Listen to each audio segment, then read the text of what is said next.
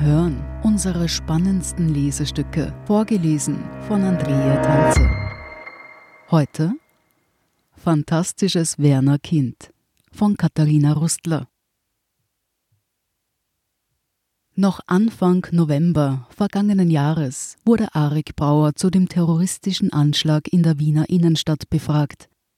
Die dadurch verursachte Panik und Angst der Menschen erinnerte den 1929 als Erich Brauer in eine russisch-jüdische Handwerksfamilie geborenen an das Bombardement der Alliierten, bei dem die Synagoge im zweiten Bezirk getroffen worden war. Er sehe auch 2020 die Werte der freien Gesellschaft in Gefahr, sagte er in einem Interview mit der Zeit. Für diese habe er mit seiner Kunst sein ganzes Leben lang gekämpft. Und diese Werte hatte der Universalkünstler in allen möglichen Metiers verwirklicht. Malerei, Architektur, Musik, Tanz, Bildhauerei und Poesie. Der Vertreter des fantastischen Realismus und Dialektsänger galt als einer der großen österreichischen Künstler der Nachkriegszeit und als Wiener Original. Am Sonntagabend ist Brauer mit 92 Jahren im Kreis seiner Familie gestorben.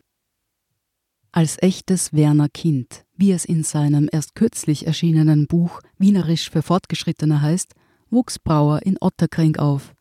Seine unbeschwerte Kindheit endete abrupt durch den Nationalsozialismus. Sein Vater kam in einem Konzentrationslager ums Leben. Brauer selbst überlebte in einem Versteck. Direkt nach Ende des Weltkriegs begann Brauer als 16-Jähriger an der Akademie der Bildenden Künste in Wien unter anderem bei Albert Paris Gütersloh zu studieren. Er schloss sich der Künstlervereinigung Art Club an, die sich im Bereich der Malerei vor allem der Abstraktion zuwandte. Mit seinen Studienkollegen Ernst Fuchs, Rudolf Hausner, Anton Lehmten und Wolfgang Kutter gründete er die Wiener Schule des fantastischen Realismus – die zu einer der bedeutendsten Stilformen der österreichischen Kunst des 20. Jahrhunderts werden sollte und eine österreichische Antwort auf den Surrealismus gab. In Brauers Kunstwerken fanden sich fantastisch anmutende Figuren, die sich in mystischen Traumwelten bewegten. In ihrer detailreichen Ausschmückung erinnerten sie an mittelalterliche und orientalische Miniaturmalerei sowie an alttestamentarische Szenen. Ähnlich den dichten Wimmelgemälden eines Hieronymus Bosch bewegten sich auch bei Brauer farbexplosive Fabelwesen in weiten Landstrichen. Neben der Natur waren es auch Themen wie Tod und Schmerz, die Brauers Bilderwelten dominierten und von den Gräueln des Krieges erzählten. Nachdem Brauer auch Gesang an der Musikschule der Stadt Wien erlernt hatte, reiste er mit dem Fahrrad durch Afrika und Europa, lebte als Sänger und Tänzer in Israel von 1957 bis 1963 wohnte er mit seiner israelischen Frau Naomi in Paris. Dort trat Brauer mit ihr als Gesangsduo auf, wurde Vater zweier Töchter und zeigte seine erste erfolgreiche Einzelausstellung als Maler.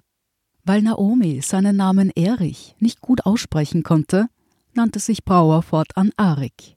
Als er wieder zurück in seine Heimat zog, hatte die Wiener Schule des fantastischen Realismus bereits weltweite Popularität erreicht.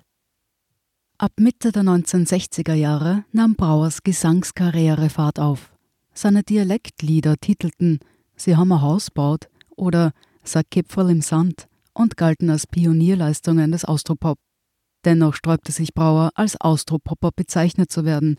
Seine Liedtexte solle man als kritische Werke verstehen.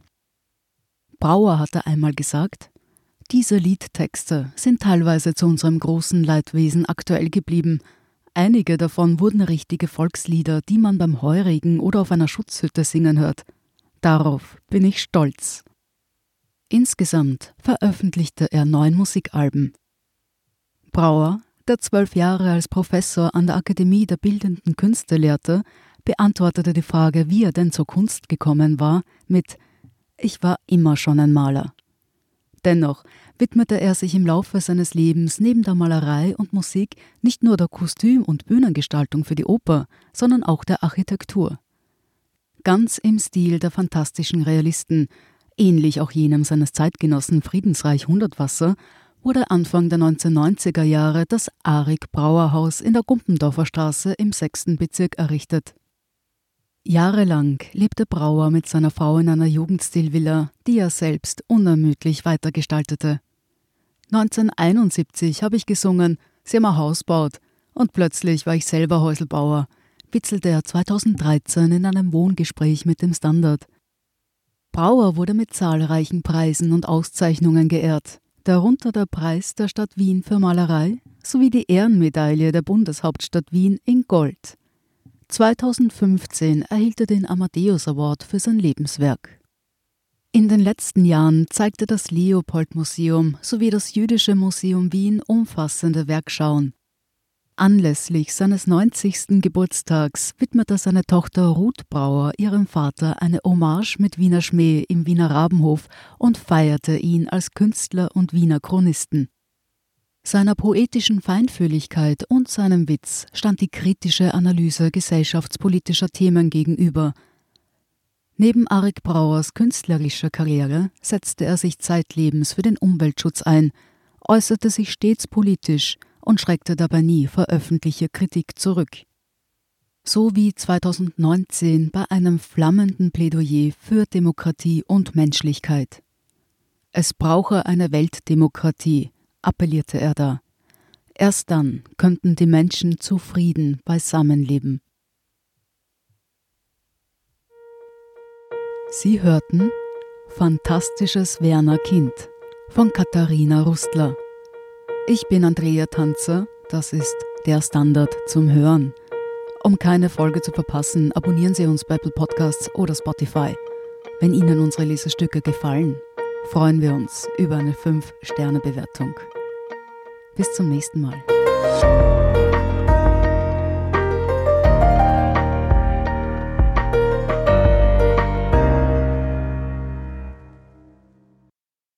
Guten Tag, mein Name ist Oskar Bonner.